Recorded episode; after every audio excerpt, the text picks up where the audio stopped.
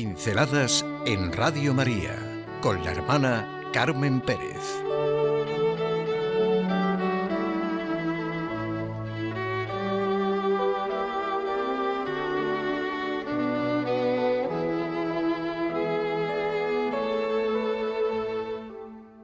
El supremo regalo vivido por San Pascual Bailón.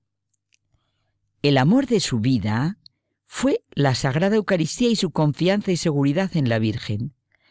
Tal era su amor a la Eucaristía que el dueño del rebaño decía que el mejor regalo que se podía hacerle al niño era permitirle asistir algún día entre semana a la Santa Misa. Desde el campo donde pastoreaba alcanzaba a ver el campamento de la iglesia del pueblo. De vez en cuando se arrodillaba para adorar al Santísimo Sacramento desde lejos. A los 24 años ingresó en el convento de los frailes menores franciscanos de Albatera. Al principio no lo aceptaron por su poca instrucción.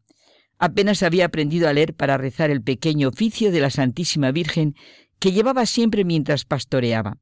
Sus favoritas oraciones eran a Jesús sacramentado y a la Santísima Virgen.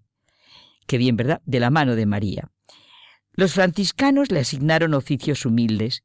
Fue portero, cocinero, mandadero. En una ocasión, un hermano religioso se asomó por la ventana y vio a Pascual danzando ante una imagen de la Santísima Virgen y le decía, Señora, yo no puedo ofrecerte grandes cualidades, porque no las tengo, pero te ofrezco mi danza campesina en tu honor. El religioso pudo ver que el santo rebosaba de alegría. Solo los seres humanos somos capaces de hacer regalos y de recibirlos. El regalo lleva consigo la libertad del que hace el regalo y claro, supone la capacidad de recibir el regalo. Decía Label que no des al otro lo que no es capaz de recibir. Hay una realidad profunda que está estallando en el regalo, es la gratuidad. El verdadero, el auténtico regalo es siempre gratuito. Cantidad de veces hablamos de regalos que no son tales sino un tama y un daca. El hombre es la única criatura terrestre a la que Dios ama por sí mismo y como es imagen de Dios, hemos de obrar por amor. El supremo regalo, el supremo don, es el amor de Dios expresado en la Eucaristía, que es lo que vivió San Pascual Bailón, y así centró su vida. Como dice Urfón Baltasar, en la Eucaristía podemos disfrutar y vivir a diario con nuestro Señor Jesucristo, alimentarnos y confortarnos con su cuerpo entregado por nosotros.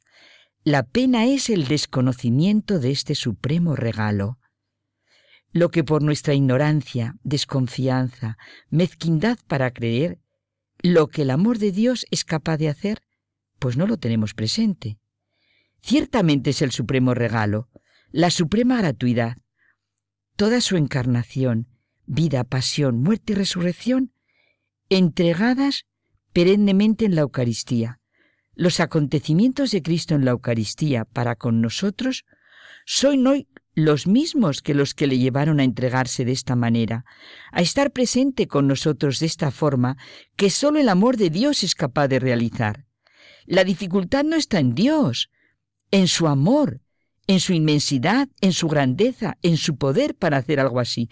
Está en mi cicatería, en mi pobreza y ruindad, para recibir semejante supremo regalo. Sentir en la interioridad lo que es este supremo regalo, como lo vivió San Pascual Bailón. Pensaba, sentía, vivía de la Eucaristía y lo expresaba desde su propia experiencia. El testimonio se da a través de la vida. La vida atrae, al igual que la alegría. Él vivió de este supremo regalo, lo sintió en las raíces de su interioridad. La Eucaristía pone de manifiesto la intimidad de que soy capaz, del silencio que puedo experimentar, en el que me admiro de la gratuidad del amor de Dios, sin que nadie lo vea. Esa intimidad que no se puede vender ni se puede manosear fuera, como las raíces que son los que sostienen el árbol de mi vida. Lo que no se ve, lo que yo experimento en mi interior, cerrar los ojos y sentirme a solas con este supremo regalo, experimentarme a mí en mi capacidad de recibir el supremo regalo de la Eucaristía, soy capaz de recibir este supremo regalo. En la apertura de mi corazón y de mi razón está el ser consciente de ello, como lo vivió un San Pascual Bailón. Vino a los suyos y los suyos no le recibieron. Gran parte del mundo rechaza este amor. Pasa insensible ante este supremo regalo. Ni siquiera queremos reconocer la culpabilidad de no saber recibir este regalo. Como en la pasión del Señor, todos culpables y nadie lo reconoce. Judas devuelve el dinero, los judíos ven en Jesús un blasfemo, condenado con razón, Pilato se lava las manos, Pedro le niega, otros huyen, pero Jesucristo, en su suprema libertad, nos ha hecho ya para siempre el supremo regalo, la expresión de su misericordia, la Eucaristía. Pueden todos los hombres desde hace más de dos mil años pensar sobre esta gran realidad. Jamás se agotará ni abarcaremos lo que significa.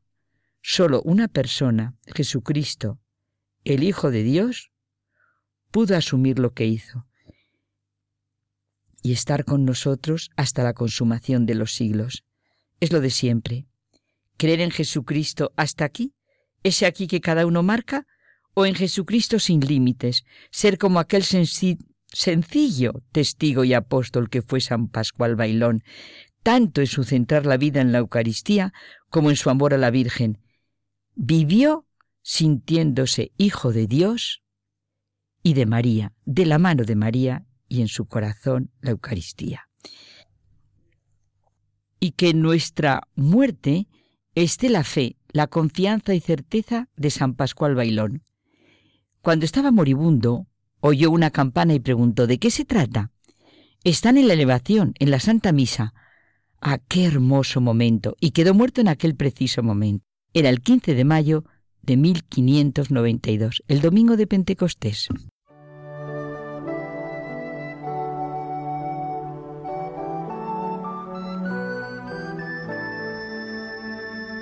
Pinceladas en Radio María con la hermana Carmen Pérez.